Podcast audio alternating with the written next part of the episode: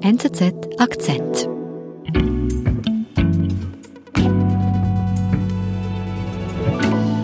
Jenny, jetzt reden alle über diese neue App Clubhouse und ich habe noch immer keine Einladung bekommen. Ja, das tut mir leid, ich habe eine. ich weiß, ich glaube, du bist einfach viel cooler als ich. Nee, das ist einfach nur Zufall. Ich habe von einem äh, ehemaligen Kollegen eine Einladung bekommen. Ja, und, und sag mir, du bist dabei, wie ist es? Also es ist toll, es ist spannend, das hat mich voll reingezogen. Clubhouse. Diese App wird schon als die nächste große Social-Media-Plattform gefeiert. Was steckt hinter diesem Hype? Tech-Redaktorin Jenny Thier ist in diese Audiowelt eingetaucht. Von was sprechen wir hier konkret? Also eigentlich sprechen wir über eine ähm, Audio-App, also ein soziales Netzwerk, was nur über die Stimme funktioniert. Und das sieht dann so aus, dass es dort verschiedene Räume gibt zu allen möglichen Themen. Es gibt ein virtuelles Podium, wo halt Leute sprechen. Es gibt ein virtuelles Publikum. Wenn man im Publikum was sagen möchte, dann hebt man virtuell die Hand und dann können die Moderatoren halt entscheiden, ob sie dich auf die Bühne nehmen und du da mitreden kannst. Mhm. Ja, es braucht also diese Einladung, mit dabei zu sein. Das ist so ein bisschen wie, wenn ich vor dem Club stehe, nicht auf der Gästeliste bin und draußen bleiben muss. Ja, das kann man so sehen. Eben, man braucht ein iPhone, man braucht eine Einladung und das ist schon sehr exklusiv. Mhm. Aber es ist natürlich auch so, dass die App noch nicht, sagen wir mal, vollständig durchentwickelt ist und den Entwicklern wohler ist, wenn jetzt nicht so ein Riesenamtsturm auf einmal kommt. Mhm. Und wie kommt das, dass jetzt alle von diesem Clubhouse sprechen? Naja, das gibt's in den USA schon ein bisschen länger, seit früher letztes Jahr. Und Mitte Januar gab's dann auf einmal sozusagen ein initiales Erlebnis. Da haben zwei deutsche Podcaster sich zusammengeschlossen und gesagt, wir wollen mal Leute zusammenbringen, die eine Einladung suchen und äh, Leute, die noch eine Einladung haben. Und so ist dann ein Schneeballeffekt entstanden und immer und immer mehr Leute im deutschsprachigen Raum sind letztendlich in die App reingekommen. Mhm. Und dieser Ansturm, den freut ja auch Paul Davison, das ist einer der CEOs der beiden. Hören wir doch kurz rein, was er zu diesem Ansturm auch sagt. Well, from the earliest days, we've been building Clubhouse for everyone. And the only reason we haven't opened it up to everyone yet is we just want to make sure that we get the product right. Also das, die wurden einfach überrannt, oder? Ja, also ich vermute stark, dass sie nicht damit gerechnet haben, auf einmal so eine große deutschsprachige Community zu haben innerhalb von ein paar Tagen. Das ging mhm. wirklich sehr schnell. Mhm. Was sagst du zu dieser Dynamik? Wird das wirklich die nächste Social Media App? Ja, also man sieht auf jeden Fall, dass weltweit jetzt Leute eben zum Beispiel auch über die USA, ähm, die deutschen Länder, äh, Nigeria, Tschechien, Japan, jetzt auch China offensichtlich, es zieht wirklich weltweit Leute rein. Und da sieht man, dass es halt auch ein Bedürfnis befriedigt, was bisher zum Beispiel Facebook und andere soziale Netzwerke halt nicht tun, nämlich dass es halt nur über die Stimme, über Audio funktioniert. Und du bist jetzt auch Teil von dieser Community. Ja, das bin ich. Jenny, wie bist du da vorgegangen? Ja, ich habe die Einladung eben von einem ehemaligen Kollegen bekommen. Da kriegst du eine SMS mit einem Link. Mhm. Dann ähm, habe ich die App installiert und Was ähm, musstest du da alles so preisgeben, abgeben? Ja, also ähm, eigentlich gar nicht so viel. Es funktioniert halt über ein Profilfoto, was man haben sollte und den richtigen Namen. Das machen tatsächlich sehr viele. Und dann äh, wollte die App aber auch noch auf meine Kontaktliste auf meinem Smartphone zugreifen. Oh oh. Ja, ja, genau. Mhm, Weil nur so kannst du halt dann noch weiter Leute einladen. Mhm. Aber aus Datenschutzgründen habe ich mich halt dann entschieden, äh, das lieber nicht zu machen, weil ich die App auch erstmal kennenlernen wollte und mhm. mir das so ein bisschen komisch vorkam. Mhm. Gut, und wie funktioniert das dann genau, wenn du jetzt da drin bist in diesem Clubhouse? Ja, eben, es gibt verschiedene Räume. Die werden dir erstmal so von, von einem Algorithmus vorgeschlagen aufgrund von Interessen, die du da angeben kannst und aufgrund von Leuten, denen du folgst. Und ähm, dann gehst du da rein und dann ist das wie so eine Art virtuelle Podiumsveranstaltung. Es gibt eine Bühne, da reden halt Leute und es gibt ein Publikum, das hört zu. Und dann kannst du einfach von einem Raum in den nächsten spazieren. Das habe ich dann auch so gemacht. Mhm. Was war da so für ein Raum, den du besucht hast? Also das fängt an von irgendwelchen Räumen, wo dann Politiker irgendwie was erzählen. Es gibt dann auch so Promis wie Thomas Gottschalk, die dann relativ früh dabei waren. Und das ist natürlich ganz interessant, die mal in so einer relativ intimen Atmosphäre zu hören. Aber es sind dann auch teilweise total absurde Räume. Ich habe zufälligerweise bin ich in einem Raum gekommen, da wurde darüber diskutiert, welcher äh, Tierladen letztendlich sozusagen den Vorteil hat, online Tierfutter jetzt zu verkaufen und welcher das so ein bisschen verpennt hat. Und das waren 20 Leute, die haben sehr fundiert mit Zahlen und allem Möglichen darüber diskutiert und das war einfach nur irre dazu zu hören. Also da gibt es irgendwie alles, von ganz klein bis riesengroß.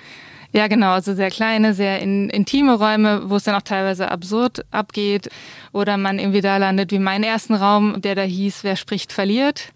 Keiner sagte was, aber jeder konnte irgendwie verrückte Geräusche machen oder das war, das war wirklich sehr, sehr lustig.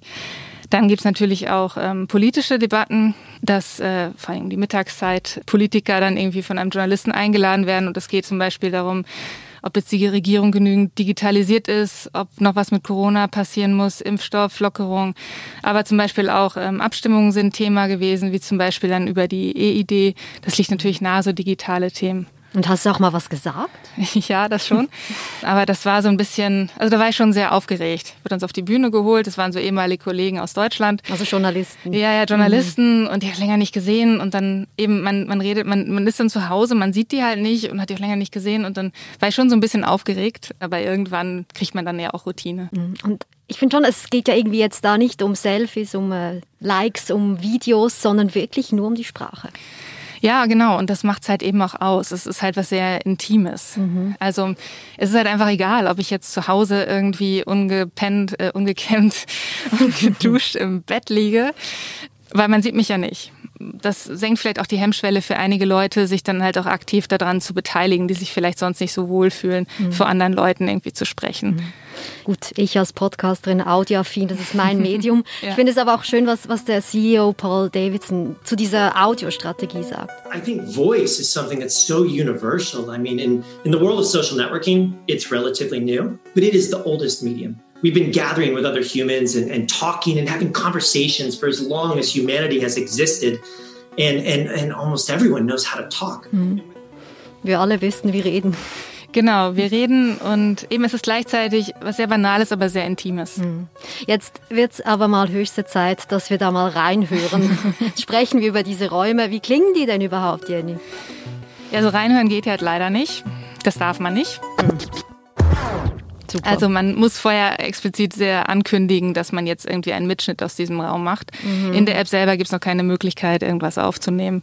Tut mir leid. Ja, das im Podcast reden wir über eine Audio-Social-Plattform und können nichts vorspielen. Genau. Da sind wir jetzt. Ja, und das macht ja auch eben diese äh, Intimität halt einfach aus. Ne? Man hat das Gefühl, man ist irgendwie an einem sicheren Ort. Mhm. Ähm, es ist irgendwie nicht so wie bei Facebook oder Twitter, dass du im Nachhinein, wenn du nicht gerade selber was löscht, dass man da nochmal irgendwas Altes von dir rauskriegt rauskramen kann und dir das dann hinterher vorwerfen kann oder du bei YouTube irgendwie gefunden mhm. wirst. Also es ist wirklich so ein abgeschlossener Raum, ein Safe Space, eine Art. Genau, und ähm, das merkt man dann auch immer wieder. Also es kann dann zum Verhängnis werden, dann manchmal, wenn man sich vielleicht zu sicher fühlt, gerade als prominente Person. Aber sozusagen als Normalo würde ich sagen, äh, hilft es auf jeden Fall, sich dann auch zu öffnen und zu einer, sagen wir mal, offenen Diskussion oder einfach nur offenen Plauderrunde zu finden. Hast du das auch erlebt, dass du da unterwegs warst? Ähm, ja, also es gibt halt, mh, mm, sagen wir mal so, jetzt gerade in der Pandemiezeit ist natürlich das Bedürfnis der Leute auch da ähm, nach sozialen Kontakten und das mhm. merkt man dann vor allem in den Abendstunden. Also es gibt jetzt zum Beispiel eine Gruppe, die sich so gebildet hat, die haben so eine Art virtuellen Stammtisch täglich mhm. jetzt aufgemacht. Der heißt die Helden der Nacht und das ist wirklich schön. Die spielen das dann nach. Da gibt's jemanden, der steht halt an der Bar, beziehungsweise sie ähm, steht dann an der Bar, verteilt Getränke und die denken sich jeden Tag ein neues Thema aus. Zum Beispiel, was waren deine Helden der Kindheit? Und dann redet man da so in offener Runde drüber und das ist sehr gemütlich. Wir sind's gleich zurück.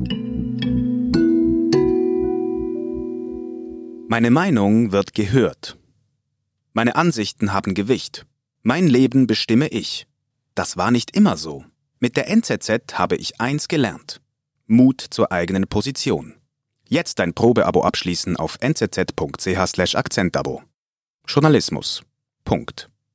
NZZ.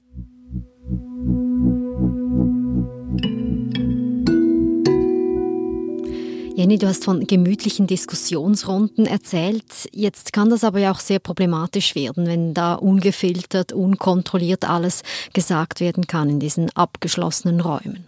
Ja, das ist natürlich im Vergleich, sagen wir mal, zu textbasierten sozialen Netzwerken wie Twitter oder Facebook ist natürlich ein Problem, weil Ich meine, ähm, bei der Sprache nachzuvollziehen, wenn jetzt irgendwie jemand etwas Schlimmes gesagt hat, mhm. beispielsweise etwas Rassistisches, das ist natürlich viel schwieriger. Deswegen werden sozusagen ähm, Audioaufnahmen von diesen Räumen werden halt temporär gemacht. Die werden gespeichert in den USA, damit die, äh, wenn man halt jemanden meldet, wenn man einen Verstoß meldet, damit die Moderatoren das nachvollziehen können, was der halt natürlich dann gesagt hat. Aber das Problem ist natürlich, ähm, ja, es gibt dann Räume und in diesen Räumen, wenn sich dann Gleichgesinnte zum Beispiel ähm, Nazis treffen, dann ist natürlich keiner da, der, sag mal, den Raum jetzt meldet, weil vielleicht alle gleichgesinnt sind. Und mhm. so kann halt, gab es halt auch schon in den USA rassistische, antisemitische Vorfälle geben. Und naja, das wird eine der großen Herausforderungen sein, ob die das mhm. in den Griff kriegen. Ja, Paul Davidson, einer der CEOs, sich dieser Kritik gewohnt. Hören wir rein, was er dazu sagt. What we do is we have very strict guidelines in place that, that explicitly tell you what's okay and what's not okay. And, and make it clear that no form of abuse or, or hate speech or bullying has any place on Clubhouse. Klingt für mich auch noch unklar. Man hat Regeln, ja, aber wie. Sehr schwammig. Also und das Problem ist, die sagen selber, dass sie erst so neun Leute sind. Hm. Und dann kann man sich vorstellen, das sind vielleicht auch nicht Leute, die gerade Deutsch gut beherrschen. Und dann fragt man sich schon, wenn man das meldet, wie wollen sie das nachvollziehen? Da gibt es auch jetzt schon Probleme, dass Leute mhm. gesperrt bleiben, ohne zu wissen, warum und was da so passiert. Und diese Räume, die findet man ja dann auch nicht so einfach, nehme ich an, diese problematischen Räume. Nein, also ich hatte jetzt aber neulich tatsächlich ein Erlebnis, das mir zufälligerweise von einem Algorithmus ein Raum angezeigt wurde. Da ging es dann darum, ob Männer in Deutschland ihre Frauen schlagen dürfen. Und dann bin ich mhm. einfach reingegangen, weil ich gedacht habe, so, hm, ist das vielleicht irgendwie so ein Clickbait, ist das irgendwie ironisch gemeint? Aber nein, da wurde tatsächlich ernsthaft auch gefragt, unter welchen äh, Umständen ähm, man dann tatsächlich auch Frauen schlagen dürfe. So. Und dann bin ich aber ganz schnell wieder raus, weil ich das sehr unangenehm fand. Das ist schon sehr erschreckend, oder? Ja. Mhm. Aber es sind Probleme, die auch jetzt andere Social-Media-Plattformen kennen, dass sich so diese Bubbles auch bilden können. Blicken wir kurz in die Zukunft. Diese App ist in der Pandemie entstanden, wo wir alle zu Hause sitzen müssen, zwangsläufig. Was glaubst du, wird Clubhouse Corona überstehen? Ja, eben, das wird, glaube ich, unter anderem davon abhängen, ob sie es mit der, ähm, mit dieser Moderation, ob das ein Problem wird, also ein weiteres Problem, je mehr sie halt öffnen, je mehr sie zum Beispiel auch diese Android-App jetzt äh, irgendwie entwickeln und dann wirklich viele Leute halt reinkommen. Aber prinzipiell würde ich sagen, dieses Audio, das hat auf jeden Fall irgendwie eine Zukunft. Also weil mhm. das ist eine Lücke, die ähm, in den sozialen Medien, die jetzt dadurch geschlossen wurde. Man sieht es auch darin, dass zum Beispiel Twitter auch parallel etwas Ähnliches mit Twitter Spaces entwickelt. Also ich glaube, Audio ähm, in sozialen Medien, das wird auf jeden Fall Bestand haben. Also Paul Davidson ist auch sehr optimistisch. The idea is that if we can give anyone in the world instant access to meaningful conversations, to meaningful human connections, no matter where you live, you can be in the room and instantly have a group of wonderful people who are super thoughtful, talking about something that's interesting to you, engaged in a, in a meaningful conversation. Ja, schöne PR. Vision, Hype oder wirklich digitale Zukunft?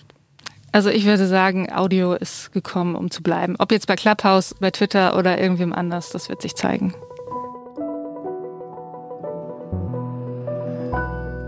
Jenny, wirst du weiterhin unterwegs sein auf Clubhouse? Äh, ja, also definitiv. Also ich werde weiter da Räume auskundschaften und diese neue Leute kennenlernen und so. Zumindest jetzt im Winter in der Pandemie ist das äh, eine super Sache. Gut, während du dich da weiter tummelst, warte ich weiter auf eine Einladung. Ja, meine Kontaktadressen gebe ich trotzdem leider nicht frei. Du hast recht, ich würde es auch nicht tun. Jenny, danke für den Besuch im Studio. Gerne, vielen Dank. Das war unser Akzent. Ich bin Nadine Landert. Bis bald.